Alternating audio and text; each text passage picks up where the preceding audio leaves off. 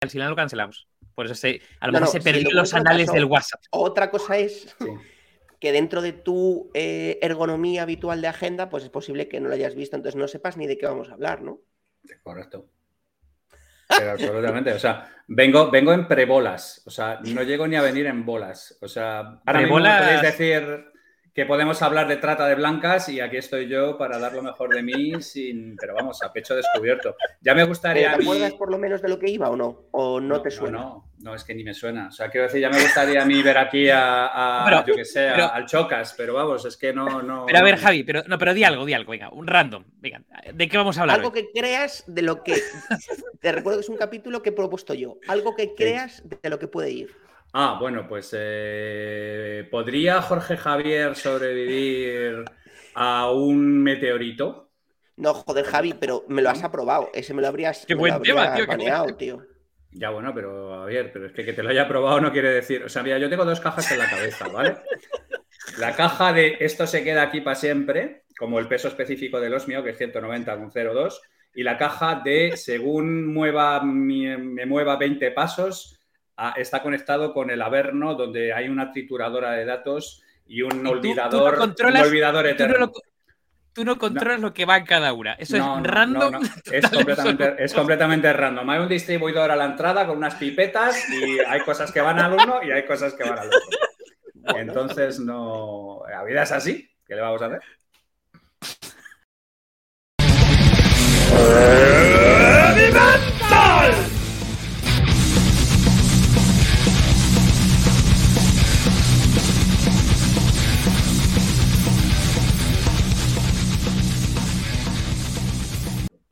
¡Ey! ¿Qué tal, qué tal, qué tal, qué tal? ¿Cómo estáis? ¿Qué tal? Y muy bienvenidos a vuestro podcast favorito, el podcast de los más valientes, el podcast de los avezados, el podcast que consiguió que Willy Rex le hiciera un reply con casi 9 millones de seguidores en Twitter y el podcast que en 15 días tendremos por aquí, como nos habéis pedido, a Juan Manuel Rayo em, para tratar el tema de power. Sí, en unos días. eso ya lo anunciaremos en Twitter. Buenos días, buenas tardes, buenas noches, buenas madrugadas, Javier, David, ¿cómo estáis? Muy bien, muy bien. O sea, no sé ni de qué vamos a hablar, pero eso no hace ninguna diferencia. Esto es un día normal en la oficina, ningún problema. Exacto. es como, ok, perfecto. Javi, que esto es como, como cuando te tocan tus eh, reuniones habituales con CEOs de empresas del IBEX, mm. ir con ellos a la máquina del café que mm. por supuesto ellos no llevan dinero y les tienes que invitar tú. Correcto. Y nunca sabes qué tema te van a sacar y tú tienes que ser prudente a la par que inteligente para demostrar que tú tienes el nepe tan grande como ellos. Correcto. Em, Pero pues, es que a mí, a mí en, el ruedo, te pueden soltar. en el ruedo de la agilidad mental tengo pocos rivales, tío. O sea, quiero decir, en el de currarme las cosas, tener todo organizado, venir todo preparado, ese rollo Jaime Rodríguez de Santiago, ahí no me vas a encontrar. No.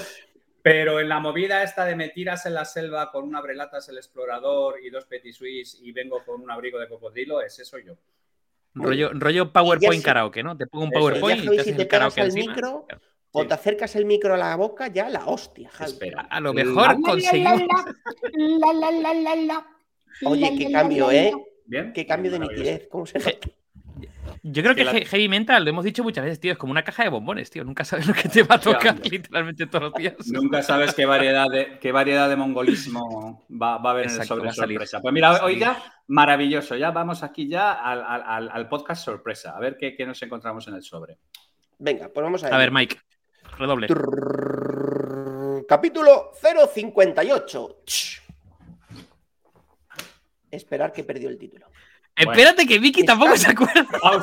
Pausa, dramática, pausa dramática. No, no, que acordarme me acuerdo. Lo que pasa es que me acuerdo poco. Ah, vale. Te acuerdas vagamente, ¿no? ¿Están los árbitros en la verdad absoluta? ¡Oh! ¡Qué maravilla! Ah, ya, ya Javi lo recordó. Ah, ahora Javi parece que sí, le gusta. Cuando puede dar por culo a su odiado Barça, sí que le gusta. No, no, no, no, no, no, no, no, no, no, perdóname, perdóname, yo no soy un... A mí, me pilláis, me pilláis fuera de juego, nunca mejor dicho, con el tema de los árbitros, pero bueno, ya llegaremos a él, llegaremos a él. Claro, pero a ver, vamos a ver, vamos a centrarnos un poco en el tema. O sea, Eh, es que eso está muy bien, porque esto de traer a Dave, que yo creo que no ha jugado ni en el patio de su colegio a, fútbol, ¿tú qué hacías, Dave, en el patio?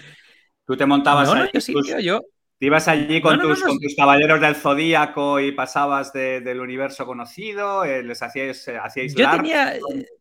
Bueno, sí, sí, si cogemos el de los árbitros y lo traemos como primer tema, pero no creo que sea. Pero yo en el fútbol, o sea, yo jugué mucho al fútbol, tío. Jugué a ah, fútbol, a fútbol sala. Mm, de hecho, estuve como en, durante una época pequeñita, pero estuve en los alevines del Tenerife. O sea, no, no, o sea, yo, yo jugaba, tío. Rollo, que pasa que rollo, rollo me vine, me vine a Madrid, me vine, o sea, me pasaron dos cosas. Me vine a Madrid, no volví a tocar un balón en mi vida. O sea, de, eh, Never again, copas de balón, pero balón, balón. pero, que viene a ser un balón, de fútbol.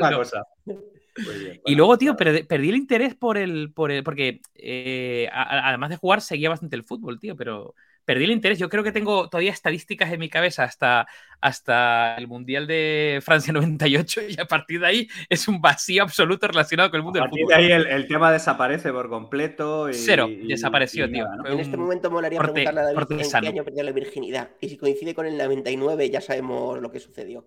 ya, ya sabéis por qué es. No, no, pero a mí eso me parece bien, si yo lo entiendo, ¿eh? O sea, quiero decir, líbreme el señor de, esto, pero, pero que no, no, que me parece bien, me parece bien que, que Dave sea un tío versátil y que no hemos estado todos en... ¿Cómo? ¿Versátil? Que tanto por delante como por atrás, como medio Exactamente, lo que haga, falta. reversátil, soy un reversátil. Sí, sí, sí, sí, sí, Reversible, reversible, como tiene que ser. Si os parece, vamos a empezar a hablar del tema mm, poderoso de hoy, del tema complejo de hoy, del día. Vamos a hablar de la verdad como concepto la verdad o la verdad absoluta. Entonces, Javi, como sé que te lo has preparado. Hombre, muchas gracias. Una pregunta de calentamiento. Venga, de vamos, calentamiento. Vamos, con ello. Que seguro que tienes una opinión. Para empezar. Y luego ya si queréis, divagamos y dónde nos lleve. Hmm. ¿Crees que el concepto verdad absoluta es fidedigno? ¿Es subjetivo? ¿Cuál es un poco tu opinión sobre el concepto verdad absoluta? ¿Cuál es tu perspectiva? o, sobre la verdad como concepto absoluto? Hombre, yo, personalmente creo, es una pregunta buenísima. ¿eh? O sea, decir Gracias, Javi. yo hoy sí me preparo el capítulo. Le he hecho tres preguntas a ChatGPT 4 para preparármelo.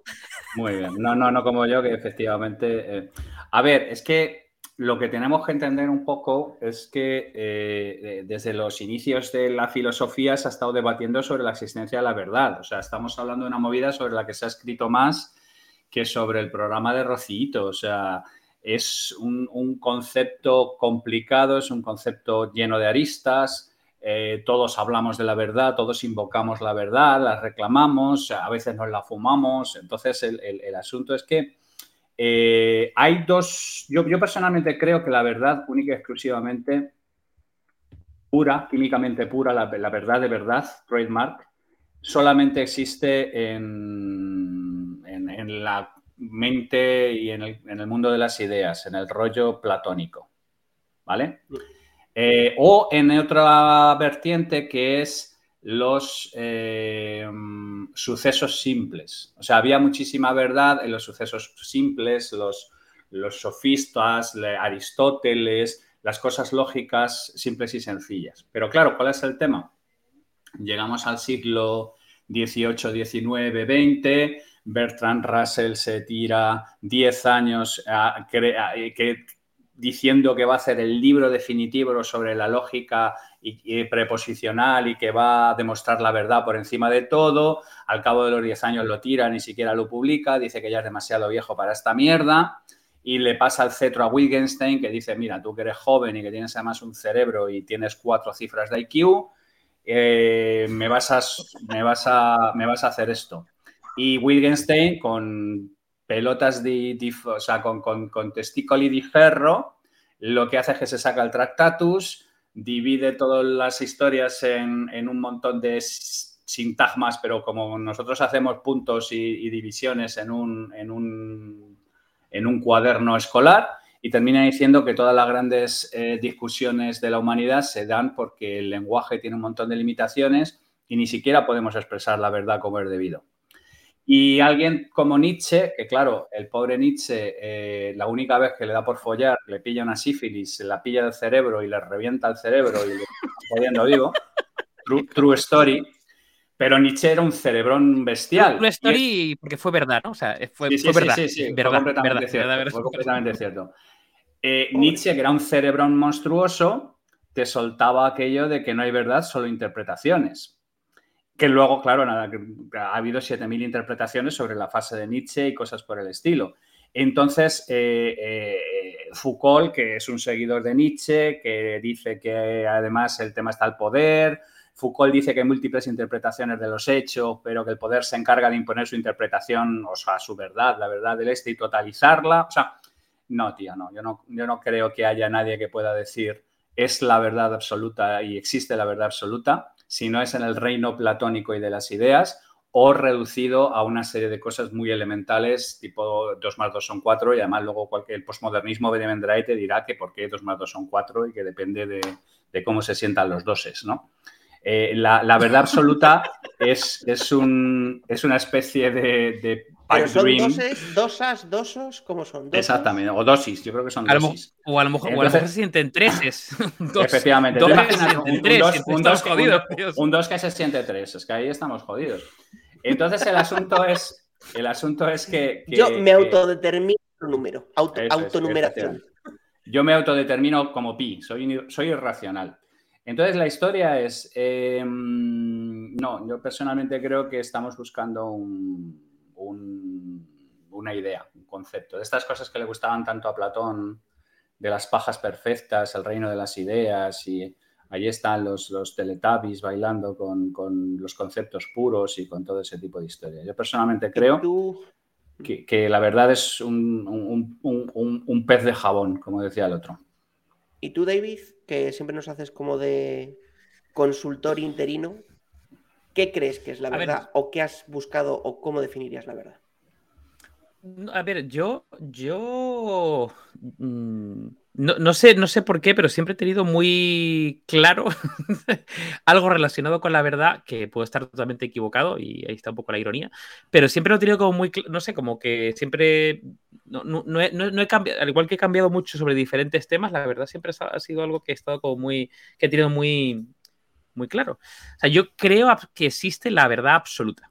¿Vale? La creo mm, firmemente. O sea, eh, existe una verdad más allá de las interpretaciones de cada uno, que existe, eh, está, pero es casi imposible llegar a ella, y me gusta lo que ha sacado Javi, ¿no? De, de, los sucesos así simples y sencillos.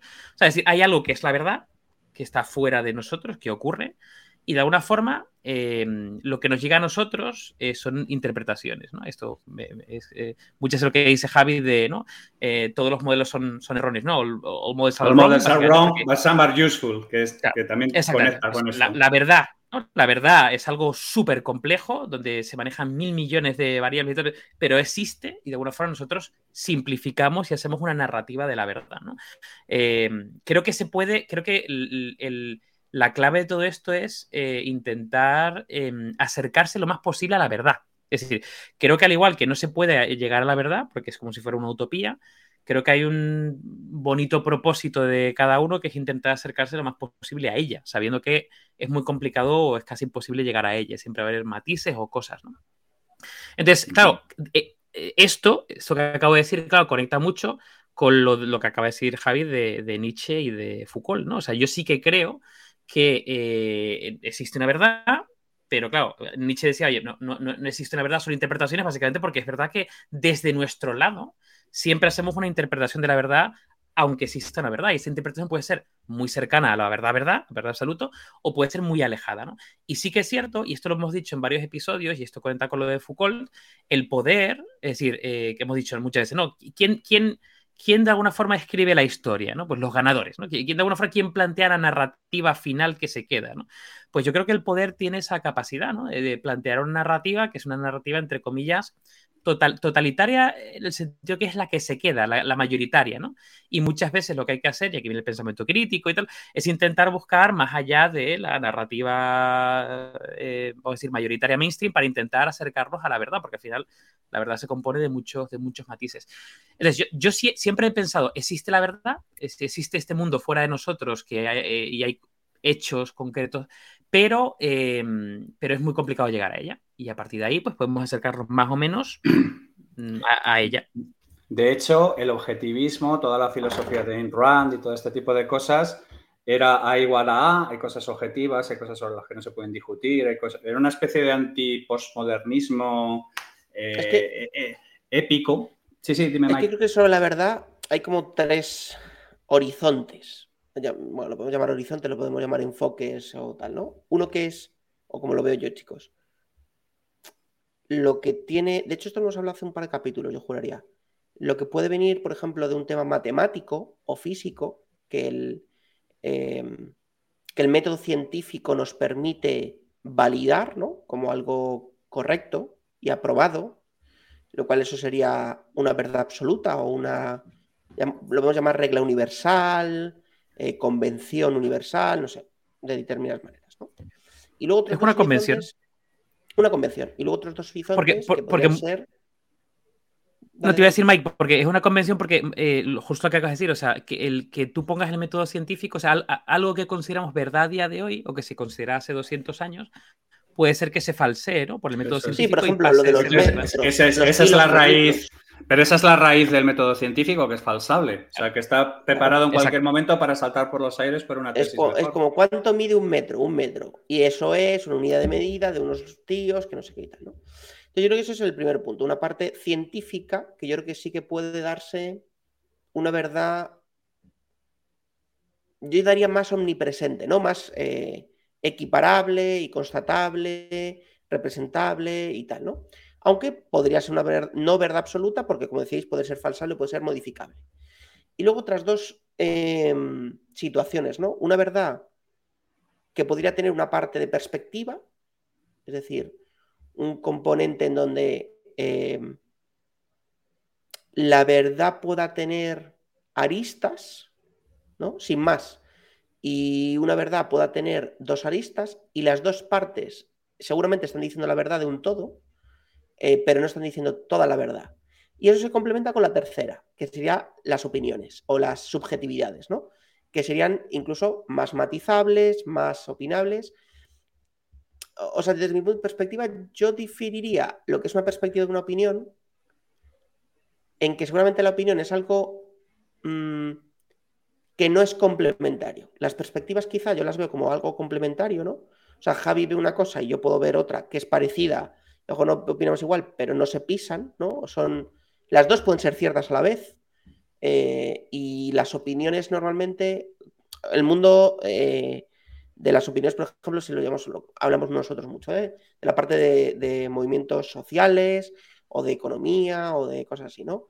Es difícil que una opinión relativamente dogmática no confronte con otra, aunque sea cercana porque tiene matices, ¿no? Los humanos damos matices y esos matices hacen que esa verdad, que esa opinión, perdón, pueda ser relativamente unívoca. No sé cómo lo ve David. Sí, o sea, a ver, yo ya estaba escuchando, tío, y a ver, eh, claro, si nos vamos a un rollo posmoderno, o sea, el rollo posmo mm, es, muy relativismo extremo, es decir, al final te, te, de alguna forma te cuestiona o sea, cualquier cosa es relativa. Es, decir, depende de cada uno.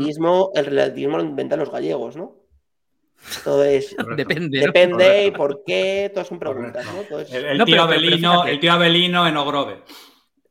Pero, pero fijaros, y, sin querer llevarlo a, otro rollo tipo woke, ¿no? El mundo woke y tal. Sin querer llevarlo ahí, pero, pero, pero fíjate, ahora estamos viviendo un momento. Hay, hay, yo, esto no sé si también lo dije, pero hay un documental que a mí me, llamó mucho la atención, eh, que es muy, está siendo súper controvertido, ¿no? Que se llama ¿Qué es una mujer? What sí, What's a woman? Sí, el de Walsh. Que lo mencionaste. Efectivamente. En eh, pues tío, es, muy interesante porque en ese programa eh, básicamente lo que pregunta este tipo es eh, a, diferentes personas, diferentes ámbitos, que es una mujer. ¿no? Eh, claro, la, respuesta, mm, vamos a decir, dogmática y de alguna forma, vamos a decir, que, de alguna forma puede vincular, o históricamente se ha vinculado con la realidad, es que eh, existe una especie, que es Homo sapiens, y hay, mm, digamos, una, hay, más, hay una parte masculina y una parte femenina, ¿no? En el sentido de que ya ni siquiera tiene que ver con los genitales, sino tiene que ver con el XXXY, ¿no? Entonces, una mujer es básicamente eh, un, eh, la, digamos, la la, parte adulta eh, femenina de la raza humana, por decir de alguna forma. ¿no? Claro, pero el tío empieza a preguntar y todo el mundo, bueno, todo el mundo, diferentes personas dentro del documental se lo llevan a un tema identitario. Entonces ahí ya empezamos a decir, oye, pues yo puedo ser mm, un hombre y sentirme una mujer, ¿no? Entonces ya que es una mujer empieza a tener un relativismo extremo, que eh, claro, eh, diferentes personas le empiezan a llevar a un extremo, de decir, oye, pues, pues yo me siento una mujer negra lesbiana. Es como... Eh, Pero ¿qué me estás contando si eres un tío gordo de Kentucky, de 45? claro, bueno, pero no te lo pierdas, claro, ahí estamos metiendo la variable identidad eh, vinculado con el género. Pero tú lo puedes empezar a meter la breve identidad vinculado con tu edad. O sea, imagínate que tú eres una persona de 75 años y por el motivo que sea te sientes eh, de 18, porque te sientes así, eh, y, y, ya no solamente eso, sino que a lo mejor eres un señor de 75 que se siente una niña de 18, ¿no? Entonces, Aquí, claro, ya empezamos a eh, mezclar también un montón de cosas vinculadas con, entre comillas, la verdad, que es términos que estaban instaurados y que describían una realidad, empiezan a pasar a un plano de las opiniones, como tú dices, Miki, subjetivo, donde todo puede ser relativo, porque claro, si yo me lo llevo a, si esto ya no es una descripción ah, de, la realidad, entre comillas, ¿no? Sino me lo llevo a mi interpretación sobre ella, cualquier cosa es cualquier cosa. De hecho, hay una, pregunta en el documental que le decían que la perspectiva como esa, bifurcación, ¿no? La perspectiva puede ser la realidad claro. desde, oye, pues yo estoy viendo las patas y tú los brazos, y puede ser las dos correctas, pero no nos estamos dando cuenta del todo,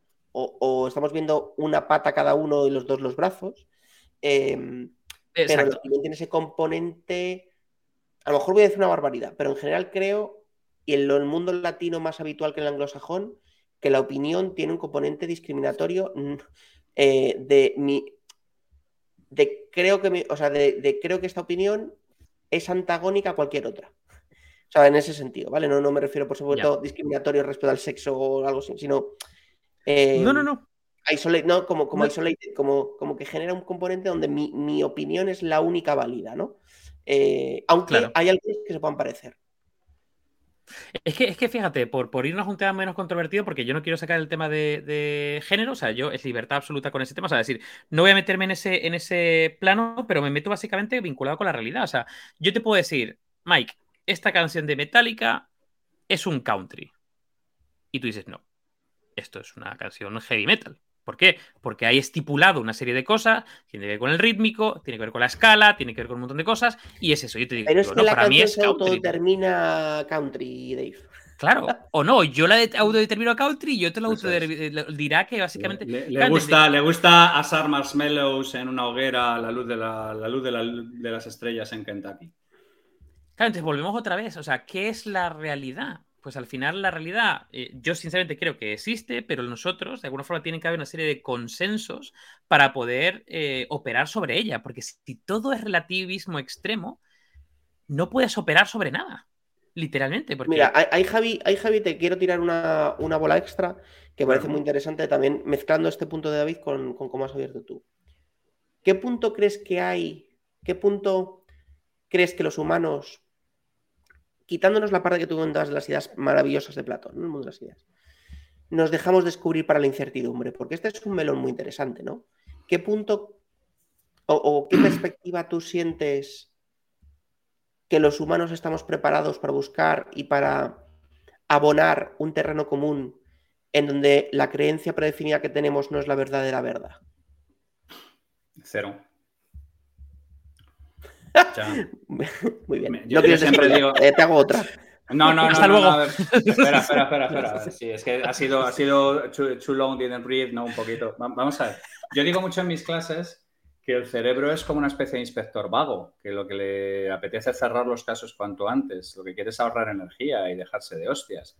Entonces, el problema es que eh, al cerebro le gusta mucho llegar a conclusiones cuando no tiene suficientes datos porque necesita esa paz mental que le produce una determinada certidumbre. Y es que, claro, estamos ahora en máximos locales de incertidumbre y estamos en, máximos locales de, indefinición.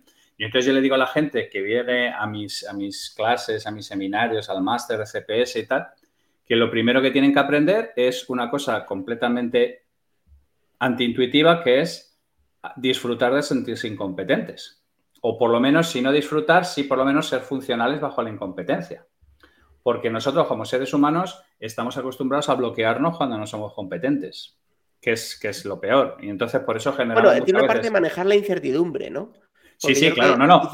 es el propio cerebro, ¿no? El que nos claro, no, no, no. El propio, el propio, cerebro hace shutdown y dice, oye, no puedes estar en la duda, porque en la duda te come el tigre de dientes de sable y a tomar por el culo. O flee, o fight, o whatever, pero, pero lo que no te puedes quedar es en esa posición en el vacío existencial. En, el vacío existencial, efectivamente. O sea, parálisis por análisis, ¿no? Parálisis por análisis, el, el qubit y la posición de 1, 0 y whatever the fuck y este tipo. O sea, no, Schrödinger y esas cosas. Exactamente. En, términos de tomar decisiones, el cerebro te dice, mira, o, carne o pescado, no, no vamos a estar aquí con mar y montaña y con mierdas por el estilo. Y entonces, como el cerebro lo tenemos diseñado para ese tipo de cosas, pues entonces genera verdades instantáneas y por eso genera adhesiones instantáneas.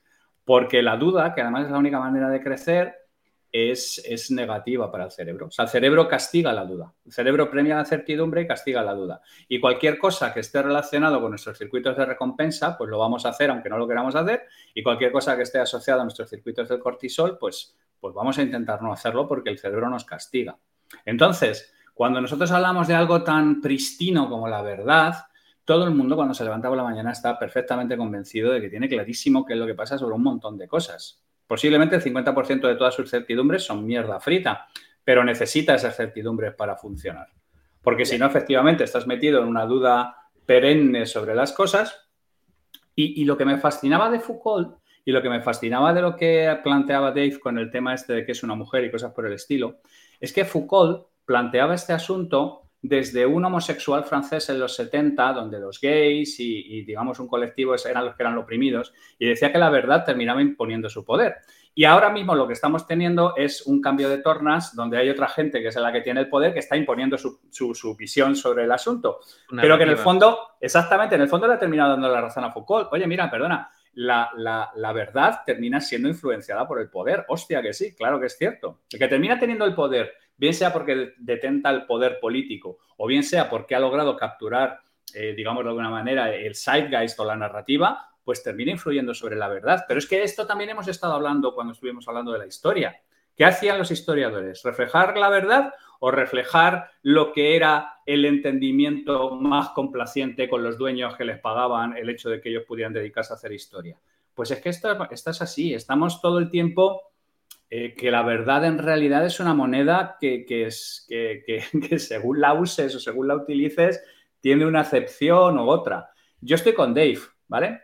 La verdad absoluta estoy seguro que existe, pero es que es absolutamente inaprensible. O sea, es una cosa a la que no puedes llegar, es como la línea del horizonte, es, es como las utopías. Pertenece a ese tipo de cosas que de alguna manera te deben guiar, pero que jamás en la puta vida vas a poder llegar de manera, de manera efectiva a ella. Estaba la, típica, la típica frase de, Eduardo Galeano, ¿no? que decía que, las utopías son como el horizonte, ¿no? Eh, caminas 10 pasos a ella y se alejan, ¿no? Y esta es la típica pregunta y dices, ¿y para qué sirve? Dice, bueno, para, para seguir caminando. Aunque se siga alejando, te lleva. No, no, no, es, es aquello de, de, systems, and not goals y todo este tipo de cosas. De hecho, esto se, se liga con, con, un punto que no hemos nombrado ninguno de los tres en esta primera media hora, que es ¿Cómo de relevante es la fe para la verdad? Hostia. Será, será, al revés, ¿no? ¿Cómo de relevante es la verdad para la fe? Bueno, bueno, bueno, bueno. Bueno, se puede, se puede ver de dos, de dos, maneras, sí, sí. Claro, porque eh, no, pensemos, Javi, quizá en la fe católica, no iba por ahí, ¿eh? Em, no, no, yo estoy hablando de fe en general, no estoy sí, sí, fe, en la católica. definamos fe. Tener fe, tener fe es, ¿Qué, es para, ti la fe? la, fe? la, fe es creer en algo que no eres capaz la de La fe es la F y después la E. Clarísimo, David. Tiene una pregunta que es la fe, joder. Pero bueno, intentando, intentando no mongolear y llegar a alguna definición más o menos viable, la, fe es creer en algo que no es tangible, que no puedes verificar de manera empírica, que, que, asumes un salto de fe. Eso es, eso es cuáles son sus características. David te ha mm. dicho qué es, no cómo se define. Claro, es que, es que yo eso lo definiría como las características. Para mí la fe es la capacidad de creencia mm, innata bajo cualquier otra circunstancia de un fin. Sí, puede ser. sería, sería, la acción, la acción de. O sea, la acción de creer en algo. Mmm, pase lo que pase.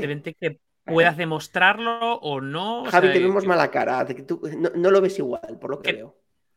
no, no, no, no, es que, es, que, es que estoy intentando, o sea, quiero decir, sin entrar en batallas semánticas, que no nos separe la semántica, estoy intentando, digamos, determinar. A ver, eh, eh, es que para la gente, a una cosa que le tiene fe es indistinguible de una cosa que sea verdad. ¿Vale? Eh, mm, que, es, es, la es la particularidad de este tipo de cosas. Es que a todos los efectos. Yo, siempre he dicho. No, no, no. Yo siempre he dicho una cosa no sé si le ha dicho en algún heavy mental, es posible que sí, pero que, la realidad no existe y que si un número suficiente de personas se pone de acuerdo en una mierda concreta, esa mierda concreta se vuelve, se vuelve realidad. Totalmente, por eso Telecinco tiene realidad. está claro. Eh, obvio. Entonces, por eso te quiero decir que, a, ojos de un creyente, la fe y la verdad son indistinguibles, lo cual implica que la verdad tiene un fortísimo componente individual y subjetivo. Aparte de que exista... déjame que te este el, enfoque. Un científico. O sea, te, voy a poner un, caso, un caso de uso, ¿vale? Un científico que quiere, quiere eh, que desaparezca el cáncer y, y echa 16 horas diarias en su laboratorio para ello. Para llegar a la verdad de cómo solucionar ese problema, de cómo matar el cáncer, para llegar a una verdad científica, oye, hay que hacerlo de esta manera, de esta manera, de esta manera, o usando esta proteína o tal. La persona está henchida de fe de que lo puede conseguir. De hecho, su leitmotiv será la fe de resolver el problema. Hmm. Pero ahí, Mike. Pero eso son dos cosas diferentes, Mike. Perdona, Dave. yo, yo matizaría una cosa. O sea, yo creo que esa persona eh, tiene confianza en que va a llegar a ello porque también tiene evidencias o una base que puede llegar a ello. Pero fíjate, está buscando yo como una, matización y, fíjate lo que estamos diciendo, ¿no? La fe es la creencia, confianza o asentimiento de una persona en relación o algo a alguien eh, eh, por encima de la necesidad de poseer evidencias que demuestren la verdad. Es decir, un científico vale, esa es la matiz. de alguna forma va como es ganando... matiz. Vale, es, es el, matiz, por lo que a lo mejor a Javi no le está no la piedra. evidencias. Claro. Es decir, que la fe puede ser algo científicamente demostrable. Ni tener evidencias de absolutamente nada. Es que de hecho, de hecho la, fe, la fe casi se caracteriza por el hecho de ser ajena completamente a la, evidencia demostrable. Luego tú puedes tener fe en algo que científicamente se verifique. ¿Vale? Como pasó con, el, con el bosón de Higgs y con todo este tipo de cosas. O sea, tú no, pero el punto de esto es que tú puedes descubrir una verdad sin tener fe. Simplemente porque, porque no, la fe va enfocada algo que pueda ser. Incluso puedes llegar a encontrar una verdad o creencia o whatever em, por error, equivocación o libre albedrío. Es, que esto es tan importante, eso es tan importante que, por ejemplo, la gente confunde el término agnóstico, ¿vale? La gente piensa que, agnóstico quiere decir, exactamente, que agnóstico quiere decir que es algo así como una especie de ateo light, ¿no? O una cosa por el estilo. No, no. Eh, agnosis viene de, gnosis, que es conocimiento y sin conocimiento. En, realidad tú lo que eres es ateo agnóstico o ateo gnóstico. ¿Vale? Si eres ateo agnóstico es que eres, no, crees en los, no crees en Dios, por lo tanto no tienes fe, pero como eres agnóstico es porque no puedes eh, inferir si tienes razón en, tu, en, tu, en tu elección. ¿vale? Te declaras incompetente. Te declaras incompetente, o sea, crees en esta cosa, que tienes fe, pero te declaras incompetente a la hora de validarlo. Si eres ateo gnóstico, tú eres ateo y además eh, te sacas 16 eh, pruebas de la existencia de Dios en las que tú consideras que eso es ciencia. Pero tú puedes ser creyente agnóstico y creyente agnóstico. O sea, tú puedes ser creyente que haces y te crees los argumentos deontológicos de, de Tomás de Aquino, o creyente porque tengo la fe del carbonero y creo en lo que sea y a tomar por el culo y no soy capaz de demostrarlo, pero creo en ello. ¿vale? Entonces, el, conocimiento y, la fe son casi eh, cosas que puedes colocar ortogonalmente. ¿Vale? Y tú puedes creer firmemente en una cosa de la que no tienes conocimiento o puedes tranquilamente no creer porque tú piensas que tienes argumentos claros de conocimiento para demostrar que eso es una falfurria y por eso no, no crees. O sea, por eso digo que fe y conocimiento son, son cosas que no, no son, son casi distintas y, se pueden incluso colocar en un eje de coordenadas ortogonales porque no tienen nada que ver. Lo que ocurre que muchas veces es, es indistinguible en nuestra cabeza, ¿vale? A veces nosotros decimos, yo sé que esto es así, cuando en realidad yo creo que esto es así, o yo pienso que esto es así, pero no tengo conocimiento cierto para poderlo aseverar. A mí, por ejemplo, me cuesta mucho utilizar eh, la palabra fe o tener fe fuera de un contexto que no esté vinculado con la religión. Es decir, como pues que hay palabras tipo, eh, tengo la confianza de, tengo la intuición, tengo... Pero de alguna forma, no, no, sé que se puede utilizar, pero me refiero yo, y ya os digo, seguramente viene mi bagaje cristiano, es decir, hay, una historia ahí, ¿no? Y seguramente, pero a mí me, cuesta porque ya te digo, o sea, yo creo que eh, en otros planos pues tú puedes tener intuición, ¿no? Se habla mucho de intuición estratégica, que ¿no? Eh, es esta, este cúmulo de competencias que arrastras tú y que el cerebro te dice, esto tiene pinta de que... Y si tienes mucho conocimiento de esa materia, puede ser que aciertes. O tengo la confianza porque hay cosas que van validándose, pero...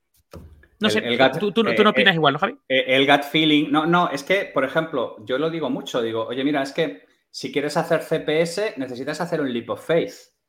¿Por qué? Porque si tú estás trabajando en Complex Problem Solving, estás trabajando por definición en problemáticas que no están resueltas.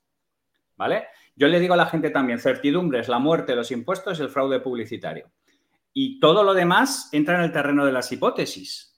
¿Vale? Entonces, si quieres hacer CPS, lo que tú haces. Que Heavy Mental es tu podcast favorito. Y que Heavy Mental es tu podcast favorito. Y Mickey es un, macho alfa mm, que entra en una discoteca y los desmayos se le suceden a su paso. Pero bueno, esas ya son cosas empíricas. El asunto es, el asunto es, si tú no tienes una cierta fe y no haces un salto de fe de que lo que vas a hacer va a tener una cierta posibilidad de funcionar, al final mm, ni siquiera investigas, ni siquiera innovas ni siquiera pruebas cosas, ni siquiera haces cosas. Entonces, no es fe en la certidumbre de que vas a tener éxito, sino fe en que tienes una razonable probabilidad de que lo que vas a hacer va a funcionar.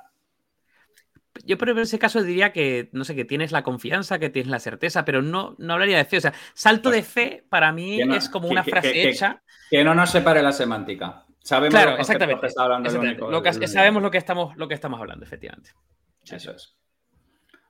Porque además es que la fe, claro, yo siempre lo digo, oye, mira, yo soy ateo, yo no creo en,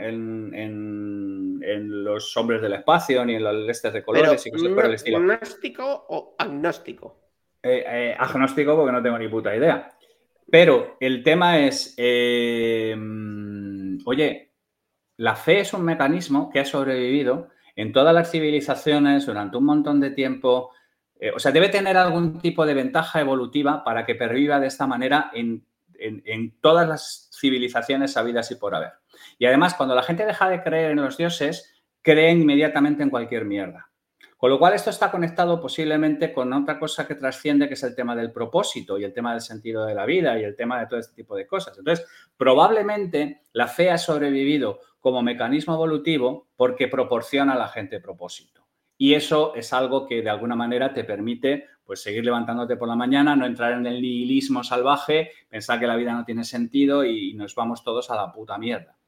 Entonces, es, fascinante cómo todo esto conecta con, con, que la verdad es un concepto deseable, pero inalcanzable. Y luego otra cosa, que es que la gente es capaz de localizar perfectamente la verdad local versus la verdad absoluta.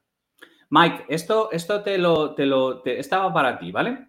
Yo estaba, eh, yo no conozco una puta mierda de ninguno de los youtubers famosos, ni conozco nada, ni nada, de nada, de nada. Solamente alguna cosa me cae en mi timeline y echas un vistazo y tal. Pero estaba oyendo hablar a Antunes, hablar de que él decía que Illo Juan es uno de los mayores streamers porque el tío tiene verdad. O sea, quiero decir que, que em, emana esta sensación digamos, de una cierta sinceridad. yo no lo he visto y, me, Y, me, suda la polla el tema. pero, pero Vicky, discrepa. no, no, no. Perfecto. Repugno. no, no. Y yo, Juan, es el único comunicador eh, que ha salido en 25 años de Centro de Andalucía. Y como Andalucía tiene casi 10 millones de habitantes, pues el tío tiene 30.000 personas en Twitch, básicamente, ¿vale? Es un tío muy inteligente, altamente capaz, un gran comunicador y que habla que no se le entiende. ¿Vale? Las dos cosas, ah. las tres o cuatro cosas ¿vale? vale. Habla, habla, en ese idioma que, que, habla la gente que ha recibido castellano, pero de refilón, ¿no? De hecho, hoy en el canal de Telegram de, de Heavy Mental, que para los que nos escuchéis, que sepáis, os recordamos que en splendid.club podéis apuntaros a la comunidad premium de Heavy Mental y tener acceso al canal de Telegram, a las demás con nosotros, a, los podcasts especiales que hacemos con invitados y demás. Em, decía una persona, eh, pero si es que los youtubers son todos gilipollas, digo, ojo, ojo, ¿eh? Yo no te digo que todos sean listos, pero el top de youtubers es gente que mezcla, por lo general, una gran capacidad creativa, porque todos han dedicado, o muchos de ellos, a editar sus propios vídeos, al menos al principio, ¿vale? A editar sus propios vídeos, a pensar sus propios contenidos, o sea, que, tiene un componente jodido, a ser gente que tiene unas dotes de comunicación excepcionales, que eso normalmente riñe con la capacidad creativa. No todo el mundo creativo tiene, o que tiene esa capacidad creativa, tiene esa gran dote de comunicación, y la gran mayoría de ellos, además, tiene una gran capacidad de análisis de, em, no digo matemático, pero sí tiene una gran capacidad de análisis de sentiment de su comunidad y de los números de qué funciona y qué no. Entonces, ojo con los youtubers, que todo el mundo se cree que los youtubers son tres mongers con dos cámaras, y seguro que los hay, tres mongers con dos cámaras, pero el top 10 es gente que ha llegado ahí porque aquí tiene algo. No te digo que sean altos IQs, pues por no, pero son bastante más inteligentes de lo que una gran parte de la población parece y denosta. Pero una cosa, Mike, eh, eh, eh, ¿de, dónde te has sacado de los cojones que yo he dicho algo para desafiar eso que estás planteando? No, no, no. Lo que he dicho es que hoy, de hecho, como, como llevas mayor, no me has escuchado. No, sí, me, deja la, me, deja la, pastilla, me deja la pastilla. Hoy he dicho, he dicho, que hoy hemos tenido una discusión en el canal de Sí, sí, sí, te he oído, te he entendido. Sobre este tema, sobre este tema. Entonces yo lo estaba explicando para dar contexto de que este tipo es un tipo, pues que, oye, mm, pues sí, hace gracia, graciete, no sé qué, pero como cualquier otro de los top, es un tío que tiene ojo, que sabe moverse y que al final ha conseguido seguramente hacer parecer que tiene verdad. Ah, vale. La tenga o no. Pero no, pero al fin, la tenga o no. Pero, es que es indistinguible de la verdad. Es Para lo que estamos hablando. Él sabrá, él sabrá. No, no, claro, claro. La naturalidad. Claro, sí, sí, la sinceridad. ahí, eh, eh, eso ahí es donde voy, Mike. Que, se vea que tú no estás impostando, efectivamente. Bueno, o que lo parezca. A mí cuando alguien dice... Bueno, puede ser. Puede ser que alguien... Eh, pero, a ver, cuando alguien dice, lo acabas de decir tú, Javi, de esta persona parece que, que tiene verdad. ¿no? Para mí no es que sepa la verdad absoluta o que llegue o que piense críticamente y que pueda alcanzar, sino para mí tiene que ver básicamente como eh, su actitud frente a lo que habla o lo que hace es natural conforme a él. Es decir, como que es genuino, es natural. Para mí es que esa persona de alguna forma tiene, tiene verdad, pero no tiene nada que ver con la verdad que estamos hablando. Simplemente pues, que no, pero eso me refería, o no parece impostado que hay una parte de la verdad absoluta que prácticamente es inalcanzable, pero que por las razones que sea, nosotros también apreciamos a la gente que no, no enmascara lo que es, claro. no enmascara su pensamiento o no o es capaz, digamos, de alguna manera de ser sincero. O sea, nosotros de alguna manera. nosotros. ¿Por qué nosotros llegamos a gente? Incluso es más, yo estoy seguro que hay mucha gente que nos escucha que somos el único podcast que escucha. Estoy convencido. Seguro, segurísimo, tío. ¿Y por qué le enganchamos? Porque coincidirá con alguna de la opinión de alguno de nosotros, porque empatizará, porque creerá que somos supernaturales, porque nosotros es parte de nuestra esencia. De hecho, hoy lo comentábamos, ¿no? Que parte de nuestra esencia es, pues que hay veces que, no, que, somos muy naturales, demasiado, quizá. mm, espontáneos. Equivocar, pudiéndonos equivocar. Pero eso yo creo que es parte de la gracia, porque es que yo creo que, eh, lo digo honestamente, si nosotros tuviéramos que preparar malos capítulos, yo no me lo pasaría igual de bien, por ejemplo. No, y seguramente entraríamos en una categoría donde hay muchísimos podcasts eh, narrados, ¿no? Hay muchos podcasts que básicamente son guionizados y narraciones muy estructuradas y muy trabajadas y, muchos son amigos, ¿no? Como puede ser el caso de Val, el caso de, o de Polímatas, el caso de, de Kaizen, eh, el caso del Rincón de Aquiles. Al final son, son podcasts muy trabajados y muy narrados, ¿no? Eh, lo nuestro básicamente es más lo que hemos dicho siempre, es como una especie de conversación entre amigos, como una especie de mesa de debate, pero natural y orgánico, que, además lo trasladamos con los invitados. Es decir, con los invitados no preparamos tampoco un guion como tal, sino que, fluya un poco la conversación y, no, prometimos la verdad. Los invitados eligen los temas. Exactamente, y no preparamos. Y aquí de alguna forma no, hacemos la promesa de la verdad. Hacemos la, hacemos la promesa de la reflexión y del debate y de, y, de, la, honestidad, de, la, honestidad con nosotros mismos, o sea, en el sentido de que, no, hay, no hay una presencia impostada ni hay, ni nada por el estilo. Pero por eso quiero decir que es que muchas veces la gente cuando, cuando habla de... O sea, muy poca gente, filósofos y cosas por el estilo, hablan de la verdad absoluta. La mayor parte de la gente se conforma con la, con la verdad eh, relativa o la verdad local o, puntos de verdad o zonas que, emanan la verdad. Que, esta es otra cosa, efectivamente. Eh, ¿Por qué tenemos a la verdad en tan alta estima y tantas veces lo que queremos es que nos digan mentiras? O sea, pues yo siempre... Tienes toda la razón. Porque el Barça realmente no quería ganar aquella liga. Correcto. Es que el Barça, el Barça es un equipo con valor. Eso de ganar a, lo hizo el dinero, la gente lo, siente mal. No, no, no. Es que es un equipo que trasciende a la mera moral. A ver, a ver, Vamos a, ver, hijos del fútbol. Hijos del fútbol. A ver, me tenéis que hacer un resumen por lo menos en tres minutos de qué demonios estáis hablando, porque si no, no voy a poder decir absolutamente nada. Bueno, Javi, ¿le haces tú por favor ¿Qué ha pasado? un resumen? Claro, no hay ningún problema. No hay ningún problema. de qué ha ocurrido en las últimas tres semanas en el mundo, a David. Básicamente. en el mundo del, fútbol, Eso en el mundo. Básicamente se ha demostrado que en los últimos 20 años el Barça ha estado pagando de manera sistemática a los árbitros a través de un vicepresidente de la comisión arbitral en la Federación de Fútbol. Entonces, eh, pero, eso, es verdad. Eso es verdad absoluta. No, no, no. Hay, facturas, recibís. Hay facturas, recibís. Sacadas de cajero. Sí, sí, sí, sí, sí. Hay ya, hay ya movidas del estilo de, bueno, es que lo tuvimos que hacer para mantener el nivel porque el Madrid los estaba comprando por otro lado. O sea, ya estamos en la, en, la fase. las cinco fases, las cinco fases de duelo. eso es. Las cinco fases de duelo. Eh, eh, negación, ira. Eh, o sea, estamos ahí en, en esa fase. Entonces, entonces, claro, em, hay un Cristo que no te puedes ni imaginar. La Fiscalía se ha presentado de oficio a denunciar al Barcelona. La gente de la federación y la gente de la liga, naturalmente, querían enterrar el gato cuanto antes, diciendo que había prescrito, que, fue, un, que fue el alcohol, la culpa fue del cha-cha-cha, que tú me enseñaste a bailar. Pero claro, es que el delito es de tal movida que ha entrado a la Fiscalía de oficio. A partir de que entra la Fiscalía, entra el Real Madrid. A partir de que viene el Real Madrid, ya veremos a ver qué es lo que hace la UEFA. O sea, vete tú a saber dónde es termina que está, Es que el otro día en un campo de fútbol, David, le cantaron el Barça segunda, porque en otras circunstancias y similares en otros países, lo que han hecho es eh, te retiro los títulos de liga de esos años, bajas a segunda división y multón. Entonces, esto es lo que se ha montado. Vale, entonces, sobre este concepto. Menudo Brown. yo reconozco. Pero eso, perdona, esto está pasando, es decir, no hay resolución todavía, está pasando No, no, no, hay resolución, no, no, no. no. Esto no salió hace tres semanas y ahora está saliendo toda la porquería en todos lados.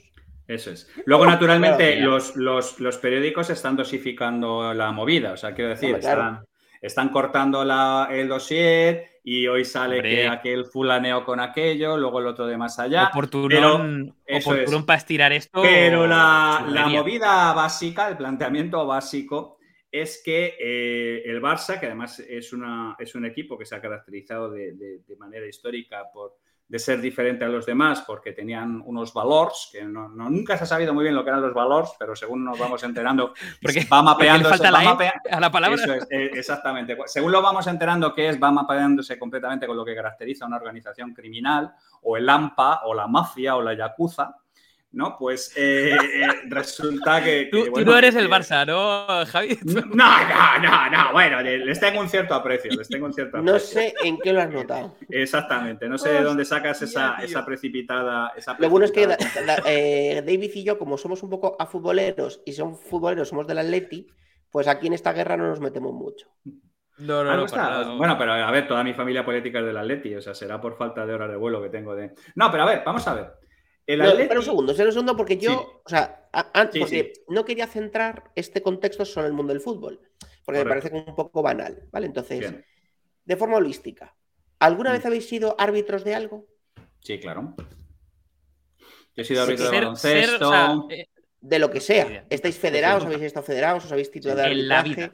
Mm. No, yo sí, yo, he, pitado tanto, tanto baloncesto como fútbol sala. No a nivel yo, también, ¿eh? profesional y tal, de árbitro de judo. De árbitro de judo. Ah, ¿se está haciendo árbitro de judo? Sí, ah, cuando yo lo hice, eh, que lo hice en la Federación te lo convalidaban cuando sacas el cinturón negro, te decían, bueno, pues si quieres, te haces un, un cursín pequeño.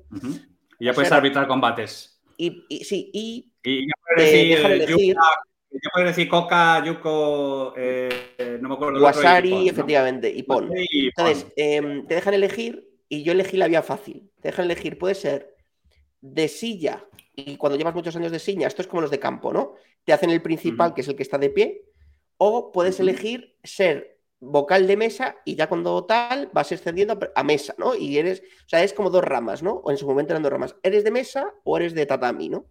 Y yo, por supuesto, me fui a la opción y dije, voy a estar de, yo me hago de mesa, controlando el tiempito y, a mí que no me líe. Ya cagar, ¿no?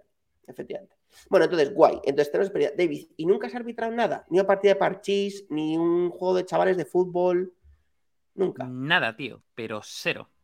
Bueno, está, guay, Vale, entonces, sobre este tema. Eh, teniendo en cuenta que todos tenemos experiencia y tú, David, no.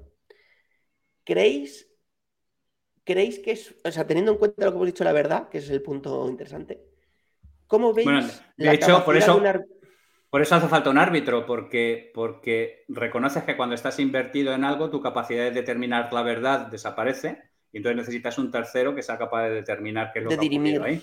Eso es. Claro, nunca, nunca va a haber un consenso entre dos rivales. Eh, no, no, no. en el momento que haya mucha inversión en algo, efectivamente. Claro.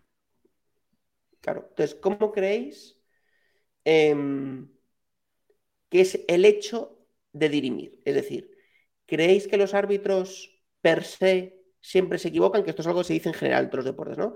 Que los árbitros siempre se equivocan. Em, ¿Creéis que el hecho de que los árbitros se equivoquen es natural? ¿Creéis que podría llegarse el caso de que em, podría, no sé, aquí hay muchas conversaciones paralelas, ¿no? Podría llegarse a que una inteligencia artificial, y recordamos que estamos en el momento pop, que sustituya a los árbitros para que no se dejaran de equivocar? O sea, ¿cómo veis el concepto? ¿O cómo, por dónde queréis que sí, puede crecer esto? Si queréis empiezo yo, que no tengo ni puta idea, y, luego dejo a vosotros. O sea, a ver, yo creo que, claro, el contexto de, los deportes en general, ¿vale? No son, no son terrenos complejos, ¿vale? De hecho, son bastante simples, en el sentido de que eh, suele haber una verdad y es una verdad identificable, ¿no? Lo que pasa que eh, históricamente creo que no ha habido medios suficientes para identificarlo en tiempo real y había un señor que, o una señora que decía, oye, pues esto sí, esto no, no sé qué, y te fiabas y al final había como, ¿cómo era? ¿Cómo se llama esto? Ah, el partido después y cosas así, que revisaban los errores. El día después, ¿no? Eso, el día después. Revisaban de alguna forma lo que había pasado el día anterior, ¿no? Entonces ahí salía, pues yo qué sé, el gossip, de, ah, se ha equivocado y tal. Claro, a, medida que, tampoco tengo ni puta idea, pero creo que existe una cosa que se llama el ojo de halcón o el ojo de águila en los partidos de tenis. El ojo de halcón es el tenis, el bar en fútbol, hay varios sistemas. Vale, el bar en fútbol. Empieza a ver Vale, empieza a haber sistemas que creo que puedes eh, de alguna forma reclamarlos, ¿no? O ir a verlos una serie de veces para eh, redimir situaciones eh, que después suelen ser complejas, ¿no? vamos, yo no tengo ni puta idea, pero yo pensando así como de manera objetiva, que a lo mejor pierde un poco de gracia los deportes, pero bueno, eh, joder, si la tecnología lo permite, ¿por qué va a haber un señor o una señora que lo diga cuando puede salir un marcador que diga, pues no, es fuera de juego, o no, no sé qué, tal? Y automáticamente, en tiempo real, te salga. Esto no sé si sería súper aburrido, pero, pero eh, técnicamente llegar a un punto que se podrá hacer y se podrá eh, llegar a la verdad absoluta, porque estamos, volvemos vez, es un territorio con unas reglas concretas. Se, se, cumple o no las reglas, es que es muy sencillo demostrar. Claro, pero, pero aquí esto se junta un poco con los retos, ¿no? ¿Cuál crees tú, Javi, que son esos desafíos eh, que tienen ahora los árbitros por los que no son capaces de dirimir eh, y por los que a veces se equivocan?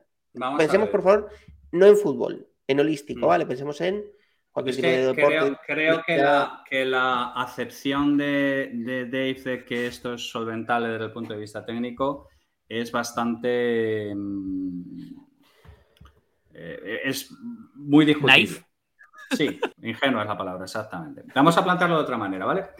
Eh, una industria, por ejemplo, que lleva 50 años intentando solventar con inteligencia artificial sus limitaciones, ¿vale? Eh, es la industria del betting, es la industria de las apuestas deportivas. ¿Del betting? ¿La del betting? la del betting es otra movida. Que son eso es para mayores. eso es, para mayores. Eso es, para mayores. ¿Qué sabes, ¿qué sabes tú del petting, Javi? Bueno, Javi por lo menos tres, eso seguro, pero... El petting y el heavy petting ya, ya podíamos hablar, pero eso es otra movida, eso es otra movida. Pero vamos a ver, eh, si eres fan de heavy mental y te gusta el petting, por No, no, lo digo totalmente en serio llevamos meses dándole vueltas a la idea de que queremos hacer algún capítulo, algún lay mental con alguien que nos quiera hablar de conceptos novedosos sobre el mundo sexual, relaciones abiertas tal. Si eres fan del petting o algo raro, bueno, raro, perdón, o algo novedoso. No usual. no usual, y quieres hablar de tu experiencia, venirnos a descubrir a la comunidad nuevas prácticas, escríbenos, somos heavymental.gmail.com. Perdón, Javi. Muy bien, muy bien. Una vez ya hemos metido la promoción, como tiene que ser. A ver, a lo, que, a, lo que, a lo que voy es, las apuestas deportivas llevan 50 años intentando crear mecanismos de inteligencia artificial basados en la repolla de Bedoya para sustituir ahora mismo quien hace las cuotas. Quien hace las cuotas ahora mismo son los señores gordos con puro y periódico enrollados, que, es que tienen más tasa de éxito que los sistemas de, de, inteligencia artificial, que ya te digo, llevan 40 o 50 años funcionando con ellos. ¿Qué es lo que ocurre? Que hay tantísima casuística en todo lo que tiene que ver en las dinámicas de un partido que las posibilidades de que la tecnología elimine por completo todos los problemas convergen a cero. Funciona mucho mejor el ojo de halcón porque en el fondo son solo dos personas y en realidad solo es un tema que normalmente tiene que ver con dónde vota una bola o dónde deja de votar. Pero cuando hay 10 cuerpos moviéndose en el aire en diferentes direcciones, colisionando en todos los sentidos del espacio y haciendo otra serie de historias, te puedo decir yo que la casuística excede a, a lo que te quieras plantear. Entonces, el VAR, por ejemplo, ha mejorado muchísimas cosas, ha resuelto un montón de dudas, pero siempre queda un hueco en el que ni siquiera la tecnología es, es, decisiva sobre este tipo de cosas y además siempre se mm, somete a la decisión del árbitro final. ¿Vale? Curiosamente, el árbitro final es mucho más subjetivo y mucho más dado a errores que eh, el sistema o la máquina o este tipo de cosas. Pero conectamos con lo que hablábamos antes, de que todos los modelos están mal. Entonces, en el momento en que se produjera esa casuística particular, que la máquina se volviera loca, ¿vale? Pues por eso necesitas un ser humano para que alguien tome una decisión, aunque sea incorrecta, pero es que la máquina, si no tiene un tema completamente blanco o negro, se vuelve majadeta. Que por eso ese es el problema pero, que Pero una cosa, Javi, sí. lo, que, lo que acabas de decir tú, y además ahora está en boga el tema de las inteligencias generativas y tal, no sé cuánto. y hasta ahora se equivocan, se equivocan como los humanos. Eh, pero me, refiero, eh, ¿por, ¿por, qué? Eh, me imagínate, el 80% de las casuísticas que ocurren en el fútbol, en el básquet, en el tenis, las mm. podía resolver una máquina de manera mucho más objetiva. ¿Por qué? Porque puede ver específicamente dónde. El 20% de las restantes eh, de alguna forma son las que un ojo humano podía de alguna forma eh, resolverlo. Pero puede ser esto como, como, como los, los chatbots y los call centers, ¿no? Tú coges el 80% de las peticiones y las canalizas por un chatbot porque son las mismas y el 20% de las casuísticas más complejas los canalizas por otro lado, ¿no? ¿Qué pasaría si a futuro el 80% se resuelve en tiempo real y el 20% hay, entre comillas, un comité de árbitros que está ahí sentadito tranquilamente mirando las pantallas y que le diga, ¡Fum! esto es lo que ha pasado, y diga, eh, no, pues tuvo intención yo creo que eso ayudaría, David, yo creo que eso ayudaría, yo creo que eso ayudaría desde luego y seguro que va por ahí. También es verdad, yo creo que en general el concepto de reglas de los deportes, ¿no? Que al final es lo que marca la base del arbitraje, ¿no? Las reglas y cómo se construyen. Muchas veces van por detrás de los malos, ¿no? Esto lo hemos visto en deportes, por ejemplo, el ciclismo, ¿no? Todos hemos sido conscientes que los ciclistas han hecho mil cosas toda la vida y solo cuando llega un componente moderno de eh, análisis clínicos y tal, pues han conseguido ir pillándoles. Por ejemplo, saco otro caso a colación que me pareció súper interesante, que es, que seguro David que a ti te suena, que es el mundo del ajedrez. No sé si te has enterado un poco de la polémica, eh, no sé si la quieres contar tú, que sé que eres muy fan del ajedrez, pero un poco de las casuísticas que ha habido en el mundo del ajedrez, porque la verdad es que se ha liado bastante, bastante parda.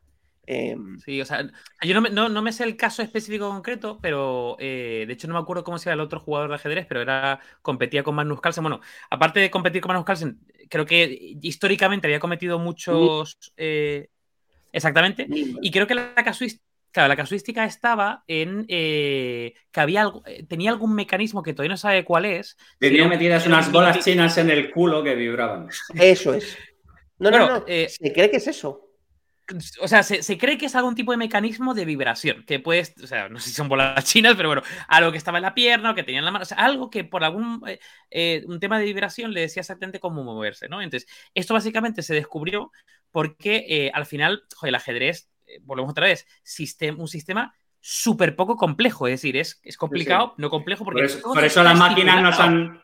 Por eso las máquinas ya no Las máquinas no han pulido. Es inteligencia estrecha y, no hay tantas, tantas posibilidades. es muy raro que tú tengas una que, que, tú tengas un elo concreto, es muy raro que tú tengas un elo y que, te, y que hagas ciertos movimientos, ¿no? Entonces, claro, cuando haces ciertos movimientos, de alguna forma es como, espérate, esto, ¿de dónde ha salido esto, no?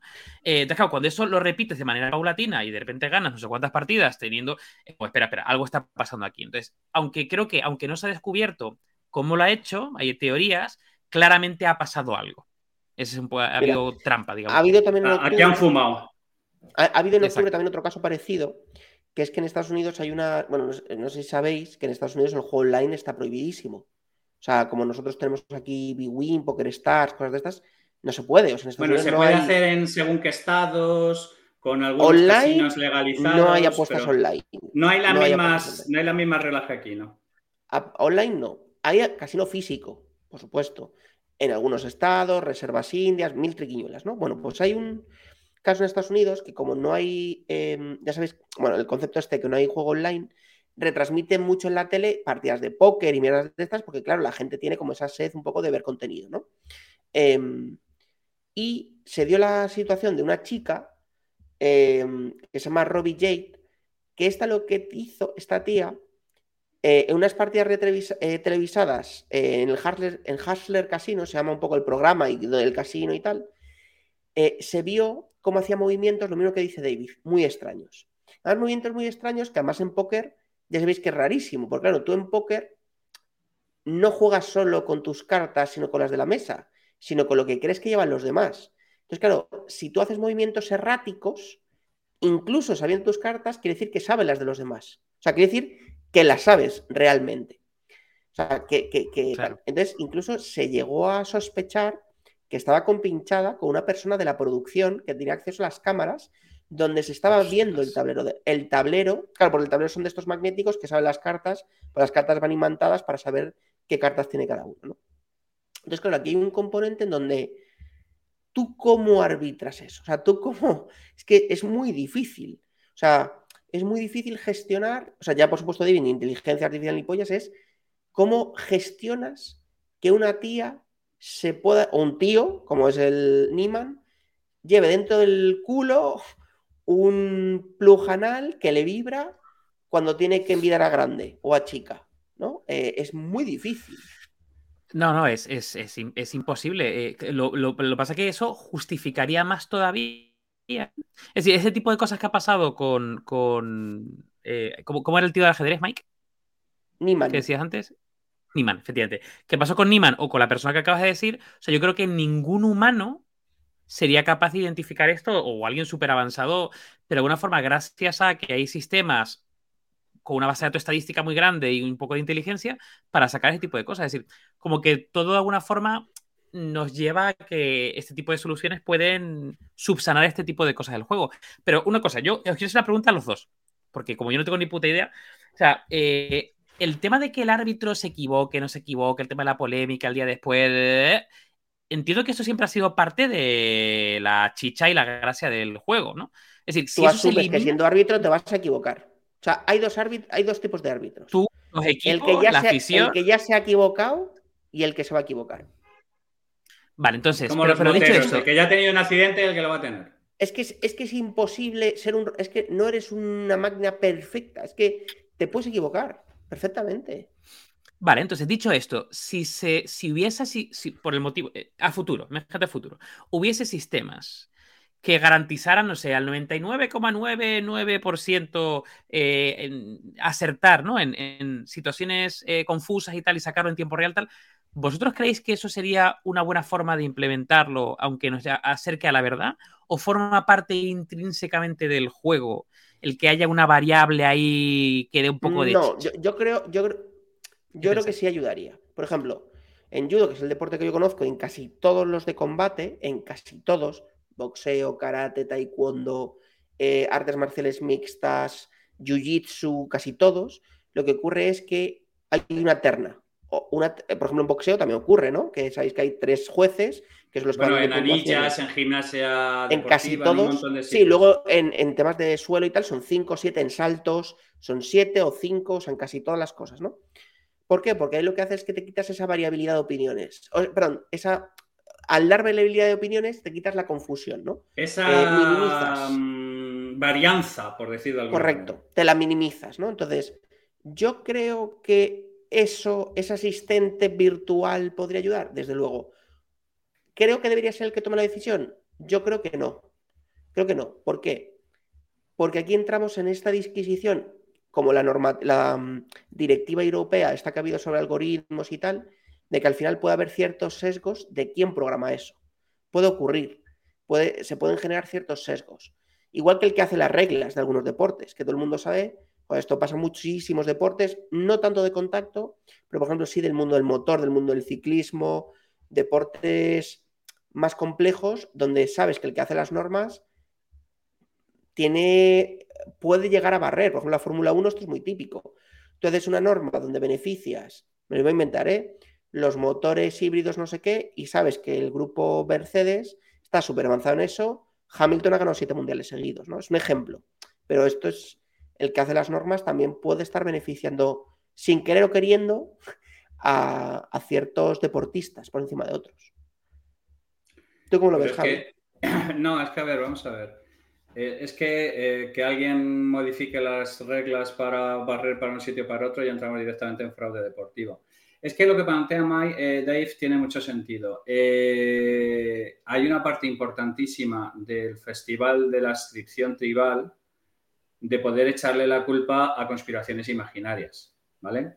Yo estoy rodeado de, atléticos hardcore y es que me llevan eh, sacando a Guruceta, pero todos los fines de semana, ¿sabes? Y el tío lleva 30 años pushing daisies. O sea, es, ayuda a crear esa narrativa de la conspiración, de todo este tipo de cosas y tal. Eh,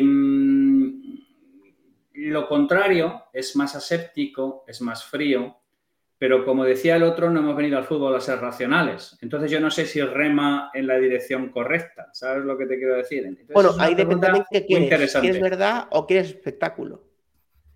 Claro, es que no, lo que quieres es dinero. ¿Qué te, da más, ¿qué te, da más dinero, la verdad o el espectáculo? bueno, la, prensa está claro, la prensa el espectáculo.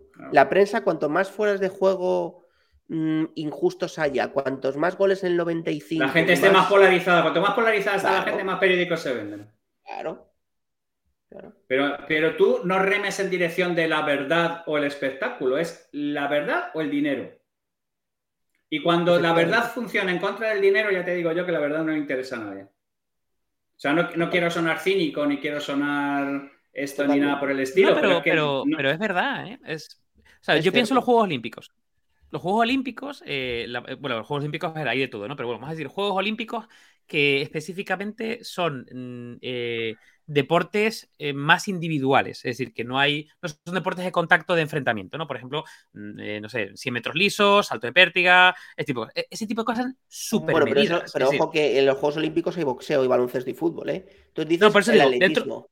Por eso, dentro de los Juegos Olímpicos, aquellos que no son de contacto, eh, es decir, que de alguna forma hay, hay momentos, digamos, son súper objetivos y hay momentos de toma de decisiones. Hay mil cámaras, taca, taca, y son súper objetivos. Hombre, super objetivos. Los saltos, el salto de altura, el salto de longitud, objetivo. Caes donde caes, joder, o sea. O tiras la puta barra o la tiras. Cámaras. O sea, la pértiga. exacto. O sea, la tiras o no la tiras, joder. Yo tengo la impresión, tengo la impresión de que son eh, deportes que, como no hay polémica, son deportes menos. que tienen menos gracia o menos seguidores principalmente por ese no sé esto es eh, antropología de bar, ¿qué, tesis más interesante tío. Da, menos menos vidilla no David o sea, un poco sí da menos vidilla ah pues, ah, ah, pues mira, pues ganó, este tío récord del mundo perfecto muy bien fenomenal siguiente venga. Pero, pero no curling no hay trampa venga sí maravilloso tengo una siesta el curling yo soy bastante fan pero bueno pero sí es verdad lo que dice David. Hay menos vidilla porque es más como lo tiran o lo es más binario. Sí, es más justo, es más exacto, es más. Quién, ¿De qué árbitros te acuerdas? Yo, solo de Pierluigi y Colina, nada más. Claro. Pues es que el árbitro al final del día, si no es memorable, tampoco te acuerdas. Pero ¿Por qué memorable? Porque ha sido el mejor árbitro de la historia con mucha diferencia. El fútbol, el calvo este, no sé si te acordarás. Eh, si ah, sí, sí, sí, sí, sí, claro, el calvo. El que, de hecho, yo creo que ahora es el presidente de la de árbitros de la FIFA. Algo por el estilo. Pero el asunto es, ¿tú te acuerdas solo o de los árbitros que se han significado en un sentido o en otro? Porque Colina es una excepción, porque era un tipo que era muy bueno, pero además le ayudaba que tenía un físico muy particular y muy reconocible.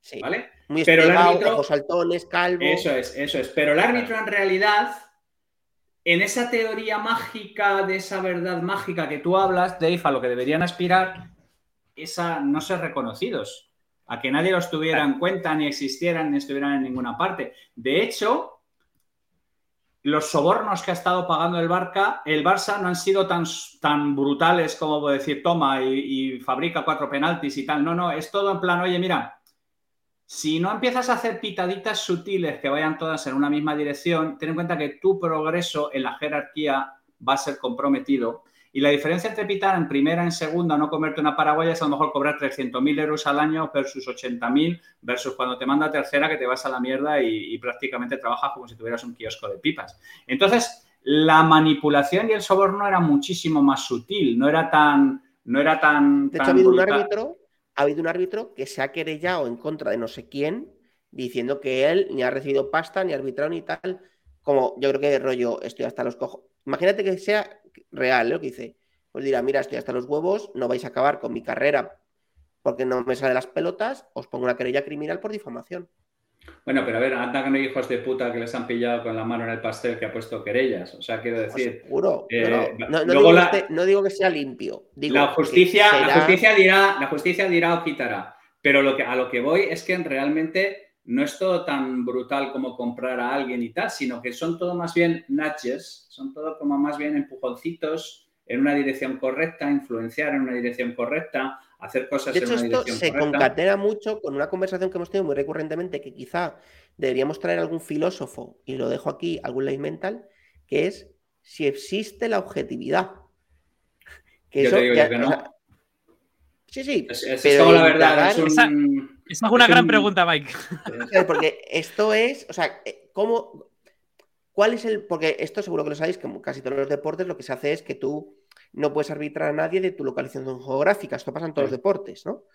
Eh, claro, pero es que a lo mejor tú eres chino, pero tu padre es ruso y estás arbitrando a Rusia, no se me lo estoy inventando, ¿eh? eh o eres almendralejo y eres del Barça. Joder, o lo que sí, sí, o lo que sea. O, joder, o eres árbitro de ajedrez y te flipa el puto Carlsen desde que eres pequeño porque es un puto amo. Joder. Y, ¿sabes? O David es español y a lo mejor le toca arbitrar a Carlsen y, es mega fan del pollo. Joder, ¿y qué dice que ante caso de duda no dices, joder, es que este tío es tan mega crack que como... O sea, yo creo que esos sesgos, ¿no? Eh, pero bueno, quizá esto no da para abrirlo hoy, en el último dos minutos como siempre, pero... En nuestra línea, nuestra línea. Miki así, así empieza a abrir el melón y dice, eh, no, venga, no, venga, no va a ser hoy, no va a ser hoy, hoy no toca. Melón de Rodinger. Exactamente. Se abre, pero no se abre. el, melón, el melón de Rodinger. Y si pudierais elegir, imaginaros que podéis elegir ser árbitros de cualquier deporte, de cualquiera. Deporte o, sí, algo que tenga un árbitro. ¿de qué disciplina o de qué cosas gustaría ser árbitro? De, lo que he hecho ya, el baloncesto. Yo me disfruto arbitrando baloncesto muchísimo. Yo, fíjate, a mí, eh, yo la verdad que veo pocos deportes, pero cuando hay hitos concretos deportivos me, me, gusta, ¿no? Porque me parece también incluso un rollo muy sociología y antropología de la gente. Pero hay un deporte que, no sigo mucho, pero me, quedo embobado viéndolo y me encantaría saber más y saber eh, ser árbitro, que es el ping-pong, que es el tenis de mesa. Me cago en la puta, lo, tenía, lo iba a decir. sí, yo. Es que es la hostia. Bueno, tú y yo, tú yo hemos, hemos le hemos dado duro al, a la mesa y hemos jugado, hemos jugado, tío. Hemos jugado al ping-pong. Ah, ¿tenéis una mesa allí en...? No, no, pero hemos jugado, hemos jugado mucho, hemos jugado. Em, lo que diría es Fijaros, voy a abrir otro melón que lo dejamos para otro día. Mm. Ay Dios, no. Me gustaría ser árbitro de algún deporte electrónico. Ah, mira. pues sí, sí, sí. Pero espera, espera, ¿existen árbitros? ¿O son comentaristas? No, árbitros. Una cosa es caster y otra es árbitro. ¿No te acuerdas que nuestro amigo Critical, le mandamos un abrazo a Critical desde aquí, era árbitro de las World Cyber Games? Ah, no me acuerdo, tío. Es que yo pensé que al ser digital, al ser, virtual, digamos que los árbitros están en el, dentro del juego y lo que había era comentaristas. No, no, no. Hay árbitros que están, ven la partida con su propio espectador normalmente, pero también, como todos los juegos, tiene una serie de normas. Entonces, hay cosas que están prohibidas o cosas que no están prohibidas, o cosas que se regulan y se controlan. De hecho, deberíamos hacer un especial mundo deportes electrónicos también. No, tío, ¿sabes lo que podríamos hacer? Y además, esto es una cosa que a mi hermano le fliparía, es irnos a una competición, yo que sé, tipo a Corea, tal. Sí, y hacer, hacer algo allí, tío, un, especial heavy metal, algo así guapo. Pues me han dicho que Javi conoce a gente, entonces vamos a decirle a esa gente a ver si nos invita. Sí, sí, sí, sí. Pues y además, además había, había sitios allí para podcast y tal, o sea... Yo conozco a la gente que monta la DreamHack, yo conozco a varios la eh, temas. Sí, sí, o sea, pues, pues, pues, una de esas puede ser muy divertido. Sí, sí, sí, Sin tener ni puta Además, joder, veros a vosotros flipando, flipando con League of Legends tiene que ser tremendo. Ahí con pócima para arriba, pócima para abajo. ¿Tú a qué le vas a dar a Yo me empaparé, las reglas, me empaparé las reglas antes porque si no. Bueno, o sea, a ver, yo sí, yo de ver, a mí me gusta League of Legends porque reconozco que a mí me entretiene, lo reconozco pero que si me pone un partido. Son divertidas, son divertidas de ver como espectador. Yo es que cuando he estado, he estado como jugador, nunca, nunca he estado de, Miranda. Sí, porque son partidas de 30 minutos, incluso puede acabar antes, ¿eh, Javi? Pero es autoconclusiva de 30 minutos. Entonces está muy bien porque no se te hace pesadísimo. Y además es muy dinámica. Los primeros 3-4 minutos, igual que el WoW, ¿no? Vas farmeando, ¿no? Donde eh, creeps y elementos y tal, y llega un momento donde ya te vas haciendo una estructura de objetos que ya empiezas a hacer daño y empiezas a pegar y el objetivo es destruir el nexo del contrario. O sea, esto caza la bandera de toda la vida, pero en mapa plano. De flag clásico. En, mapa plano en vez de mapa eh, Counter-Strike, David, ¿no? Con paredes y tal. O sea, hay paredes, pero es como mapa en plano yo, yo, yo un, Counter-Strike o un Rainbow Six, tío, sí que me, lo gozaría viéndolo, porque claro, yo he jugado mucho al Counter y al Rainbow menos, mi hermano ha jugado mucho, pero, pero también he jugado, además, hace un año y medio yo estaba jugando al Rainbow Six. Y claro, ya cuando te empiezas a conocer el mapa, la estrategia, la estructura, claro, ya disfrutas mucho. Ahora David se lleva otro juego, tío, se llama Valorant. Ahora es lo que lo está petando. Que es el Counter-Strike. Yo ni puta idea, pero yo, yo soy... Riot Games. Yo soy un tío curioso, o sea que Oye, y una cosa, y, el tema este de la, de la Kings League y demás, eso no, ¿no os molaría verlo? O sea, yo tampoco, ni puta idea, ¿eh? Desde fuera. Sí. Pero... Es como una especie de fútbol sala con esteroides, ¿no? Algo así. algún domingo o en Twitch se ve, tío. No, no, no, no, no, pero me refiero eh, o sea, ir allí, o sea, de alguna forma, no sé, estar ahí como en el, en el ambientillo. Escribimos a la, donde ocurra. prensa de Kings League. Voy a esquivir a prensa de Kings League que queremos. damos un no, no, vamos. De hecho, Matías Zavia, que, que escribe mucho tiempo en Gadget en español y tal, ha estado hace poco, porque lo vi en su Twitter. Eh, Matías que tiene un podcast más Parsec, eh, a ver si le invitamos también, le hacemos eh, un hello. Pero vamos a escribir a prensa de Kings League, de que, porque además ahora, David, no sé si lo sabes, van a hacer también la Queens League y la Prince Cup. Porque están empezando a abrir. No, no, van a hacer la Queens League para mujeres. Queens League es para mujeres. ¿Y, la Prince, Cup, qué es? Que es un, como una copa de una semana para niños en formato campamento de verano en julio, me parece. Pues es, una especie de, es una especie como de fútbol sala bastardo, ¿no? Una cosa. No, es un fútbol 7 entretenido. De hecho, como se despisten, o sea, ha tenido varias jornadas de dos millones de espectadores ¿eh? entre Twitch, YouTube y TikTok. Como se despiste la liga, les jama la gente joven, ¿eh? Bueno, toda la gente de la liga tiene el culito que no le cabe un lápiz. Como es normal, porque no, tienen ni puta idea de, de No, es que están viendo que seguramente el año que viene la Kings League habrá franquicias en países. Se rumorea Argentina, se rumorea México y yo no sé si es verdad, se rumorea UK, que ahí, ojo, ¿eh? En la cuna, vamos a la cuna, a dar por saco. Sí, sí. Bueno, Estás en penumbra, Javi. Estás en penumbra, tío, te has quedado en penumbra. Vamos a. Según ido evolucionando el día. vamos a lanzar, vamos a avanzar que hay mucha plancha. Eso es. Javi, Venga. ¿están los árbitros en la verdad absoluta? No está nadie, imagínate los árbitros. David, ¿están los árbitros en la verdad absoluta? Yo diría que no y Javi, bueno, y tú también me habéis terminado de convencer que aunque hubiese una inteligencia artificial avanzada, tampoco estaría en la verdad absoluta, sería una interpretación suya. Muy bien. Y yo digo que tampoco, pero que la gente se calienta mucho con los árbitros y que deberían tener más respeto. Porque, por lo menos en la autoridad, intenta representar la verdad absoluta, aunque no exista. Eso es. Colectivo de árbitros.